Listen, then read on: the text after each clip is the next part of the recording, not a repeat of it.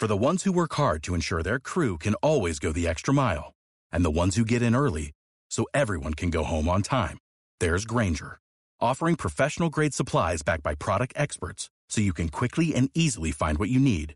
Plus, you can count on access to a committed team ready to go the extra mile for you. Call, clickgranger.com, or just stop by. Granger, for the ones who get it done. ¿Qué defecto te has curado hoy? ¿A qué vicio te has opuesto? ¿En qué aspecto eres mejor? Desistirá la ira que sepa que a diario ha de presentarse ante el juez. Séneca. Hola estoico, hola estoica, soy Pepe García y estás escuchando el podcast de El Estoico, el podcast de estoicismo en español en el que vamos a hablar de estoicismo, de figuras estoicas y de ejercicios que puedes poner en práctica desde ya para mejorar tu vida. ¡Arrancamos! Bienvenido y bienvenida a un nuevo episodio del podcast de El Estoico, episodio número 48. Llevaba una semana sin pasarme por aquí, así que hoy vengo con un episodio muy muy práctico, en el que voy a hablar de una práctica sencilla pero muy potente para la vida cotidiana, el diario filosófico.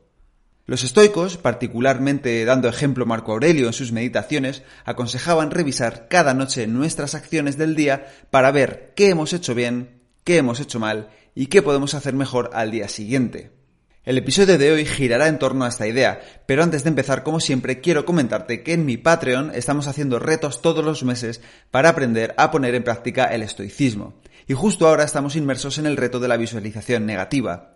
Hasta ahora hemos hecho el de las respiraciones conscientes, la dicotomía del control, la incomodidad voluntaria, la perla diaria de sabiduría y ahora la visualización negativa.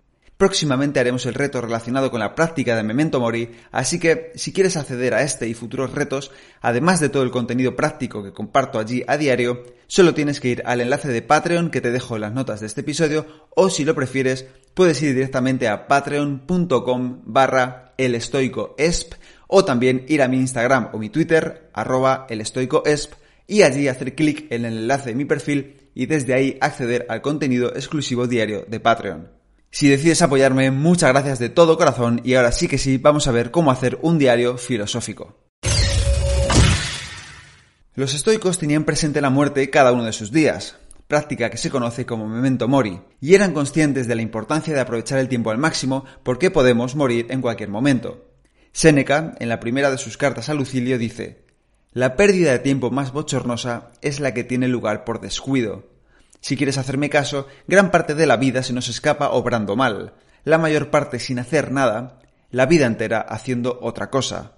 Ahora estarás pensando, esto está muy bien, pero ¿cómo puedo sacar yo más jugo a mis días? Más allá de utilizar los manidos principios básicos de gestión del tiempo, hoy te traigo una herramienta que para mí es fundamental, el diario filosófico. Si te digo que escribir un diario puede cambiarte la vida, igual me mandas a paseo, pero te recomiendo que te quedes hasta el final y que lo pruebes para valorarlo.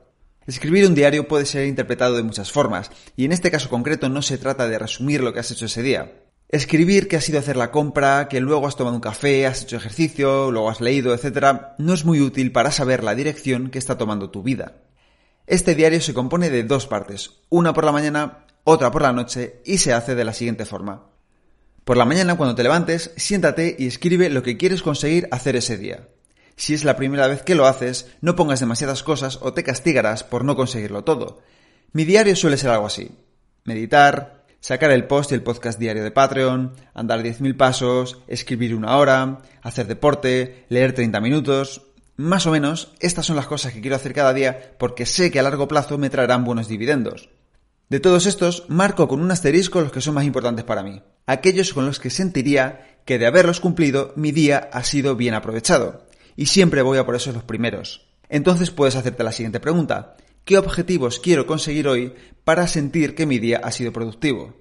Marca los que sean más importantes para ti y así sentirás que vas en una dirección. Empieza poco a poco y si te sobra tiempo, aumenta el número de cosas. Por la noche, la segunda parte del diario, antes de irte a dormir o después de cenar, cuando tú quieras, siéntate de nuevo y escribe en tu diario las siguientes tres preguntas. ¿Qué he hecho bien hoy? ¿Qué he hecho mal hoy? ¿Y qué podría hacer mejor mañana? La pregunta ¿qué he hecho bien hoy? sirve para felicitarte. Revisar que hemos sido capaces de conseguir lo que nos hemos propuesto nos animará a seguir haciéndolo e incluso a añadir más objetivos diarios si vemos que avanzamos con facilidad y que aprovechamos bien el tiempo. La pregunta ¿qué he hecho mal hoy? no es para que te castigues, sino para que revises qué no has hecho como te hubiera gustado y por qué, con el objetivo de ir corrigiendo comportamientos y mejorar el uso del tiempo. La pregunta ¿qué podría hacer mejor mañana? sirve para darnos cuenta, como indica la propia pregunta, de qué podemos mejorar. Por ejemplo, si hoy has pasado demasiado tiempo mirando el móvil y lo has marcado como que hoy lo has hecho mal en el apartado anterior, una buena idea para mejorar mañana sería dejar el móvil en otra habitación o dárselo en custodia a alguien para que te lo guarde mientras llevas a cabo lo que te has propuesto. Otros ejemplos de mejora serían establecer menos cosas al día, reducir las distracciones, levantarte más temprano, leer en otro momento del día o lo que a ti se te ocurra que puedas hacer mejor. Por eso, como hacían los estoicos para ser mejores cada día, revisa tu actitud y tus acciones a diario. Séneca, por ejemplo, utilizaba una técnica similar para revisar sus días. Escribió, Cuando han retirado de mi vista la luz y se ha dormido mi esposa, conocedora ya de mis costumbres, examino toda mi jornada y repaso mis hechos y mis dichos. Nada me oculto yo, nada paso por alto. ¿Por qué razón, pues, voy a temer algo a consecuencia de mis errores cuando puedo decirme, mira de no hacer eso más? Por ahora te perdono. Y hasta aquí el episodio de hoy. Espero que te haya gustado y que lo pongas en práctica. Si quieres ayudarme a que el podcast del estoico crezca y pueda ayudar a más gente, te animo a suscribirte y recomendarlo en la plataforma de podcast que utilices, en redes sociales o mejor aún a tus amigos.